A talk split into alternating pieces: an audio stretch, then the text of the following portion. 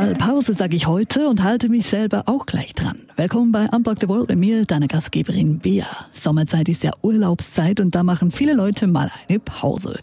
Ich habe da ein paar interessante Fakten gefunden zum Urlaub machen.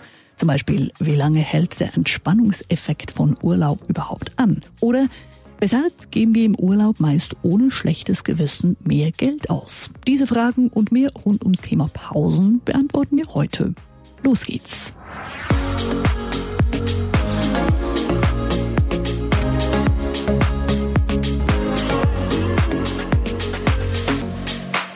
Palmenstrand, das Rauschen der Wellen, ein gekühlter Trink in der Hand. Dieses Jahr wird daraus eher nix. Corona lässt grüßen. Dennoch ist es wichtig, dass wir auch mal Urlaub machen. Dieses Jahr für die meisten einfach im eigenen Land. Ich mach's zumindest genauso. Zwei Wochen mit dem Auto kreuz und quer durch die Schweiz. Nun, dieses Land ist schnell durchquert. Vier Stunden Autofahrt und man ist am anderen Ende. Aber zu entdecken gibt's ja trotzdem viel, auch im eigenen Land. Und schlussendlich geht's im Urlaub ja auch um den Erholungseffekt. Obwohl der ist eben gar nicht so groß, wie wir oftmals glauben. Wie eine Studie der Erasmus-Universität in Rotterdam nämlich gezeigt hat, ist die Vorfreude für den Urlaub meist riesengroß. Wir freuen uns darauf, endlich zu verreisen, endlich abzuschalten zu können und uns zu erholen. Doch kaum ist der Urlaub durch, ist auch der Erholungseffekt praktisch weg. Nur wer eine besonders erholsame Reise hinter sich hat, kann das Glücksgefühl zu Hause noch etwa zwei Wochen lang aufrechterhalten. Doch dann beginnt der Erholungseffekt auch dann zu verflüchtigen und bald ist er ganz weg. Auch nach dem Urlaub ist aber ja bekanntlich vor dem Urlaub. Der nächste Urlaub kommt bestimmt und das Spiel geht wieder von vorne los. Urlaub machen macht doch eben schon auch Spaß.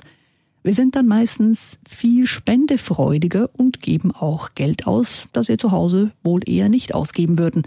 Der Grund dafür die Fremdwährung. Denn wenn wir ständig umrechnen müssen, wie viel jetzt etwas in Euro oder Schweizer Franken kosten würde, wird uns das schon bald zu mühsam und es fühlt sich irgendwie an wie Spielgeld. Und je größer die Zahlen auf den Scheinen sind, desto spendefreudiger werden wir laut Wissenschaftlern. Wenn wir zum Beispiel also in Thailand sind und da Hunderte von Baht ausgeben und eigentlich gar nicht so genau wissen, wie viel wir da tatsächlich investieren, wird uns das ziemlich bald mal egal. Wir merken es dann später auf der Kreditkartenabrechnung. Lustigerweise ist die Zufriedenheit vor und nach dem Urlaub meistens größer als währenddessen. Das haben amerikanische Wissenschaftler schon vor 20 Jahren herausgefunden. Denn wir tendieren dazu, die Dinge zu idealisieren. Also vor dem Urlaub freuen wir uns natürlich darauf. Auf die ganzen schönen Erlebnisse und auf das, was noch kommt. Während dem Urlaub gibt es dann oftmals Dinge, die uns enttäuschen oder Dinge, über die wir uns nerven. Doch das verfliegt dann wieder. Im Nachhinein freuen wir uns vor allem über die schöne Zeit im Urlaub. Und die negativen Ereignisse sind bald vergessen. Wir können dann sogar darüber lachen. Urlaub ist eben nichts anderes als einfach mal Pause machen. Und Pausen sollten wir eben nicht nur im Urlaub machen, sondern auch im Alltag. Denn Pausen steigern unsere Produktivität, nachweislich. Es gibt ja bekannte Pomodoro-Techniken, die man eben so wie eine Küchenuhr nimmt, die aussieht wie eine Tomate. Das war zumindest mal die Ursprungsidee. Und dann jeweils alle 25 Minuten eine fünfminütige Pause einlegt. Nun hat eine ausgedehnte Untersuchung gezeigt, dass es eine noch bessere Lösung gibt, um produktiv zu bleiben, nämlich alle 52 Minuten eine Pause zu machen. Für diese Studie wurden über fünfeinhalb Millionen Datensätze ausgewertet. Und zwar wurde geschaut, wie produktiv Büroangestellte waren und wie viel Pausen sie machten. Dabei zeigte sich, dass die erfolgreichsten und produktivsten Angestellten im Durchschnitt eben nach 52 Minuten eine Pause einlegten für 17 Minuten, also eine gute Viertelstunde. Das Gute daran ist, wenn man so arbeitet, dass man fokussierter bleibt, wenn man eine Pause in Aussicht hat. Pausen machen bringt jedoch auch schon was, wenn es eben nur ganz kurze Pausen sind sogenannte Mikropausen. Das zeigte eine Untersuchung mit Chirurgen. Die Universität Quebec schaute 16 Chirurgen genau auf die Hände. Und zwar sorgten die Wissenschaftler dafür, dass diese Chirurgen gestresst wurden mit komplizierten Operationen, eben solche, wie sie auch im Chirurgenalltag vorkommen. Danach mussten sie in einem Nebenraum mit ihrer Chirurgenschere einen Stern nachzeichnen. Wie das genau geht, weiß ich nicht, aber so lautete die Aufgabe. Diese Aufgabe mussten sie dann dreimal erledigen. Einmal vor der Operation, einmal nach der Operation ohne Pausen und einmal nach der Operation mit sogenannten Mikropausen.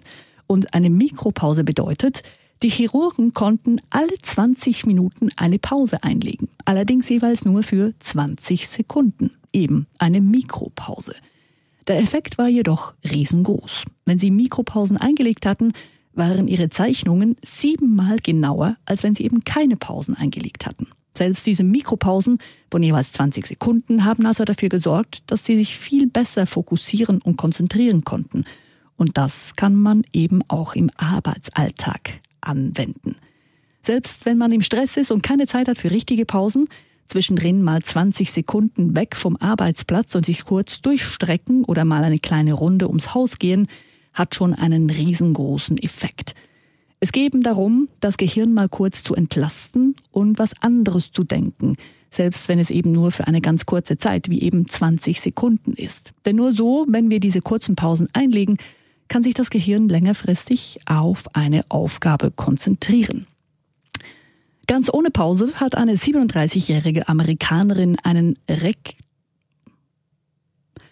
Ganz ohne Pause hat eine Ganz ohne Pause hat eine 37-jährige Amerikanerin einen Rekord aufgestellt. Sarah Thompson schwamm viermal am Stück durch den Ärmelkanal.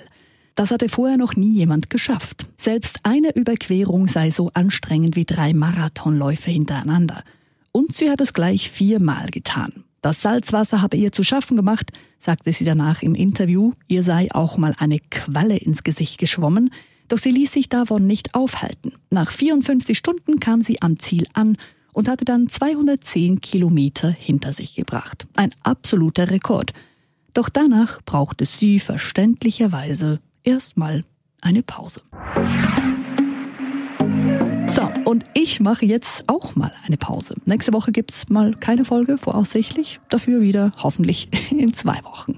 Ich freue mich drauf. Bis dahin eine gute Zeit. Bis ganz bald. Deine Bea.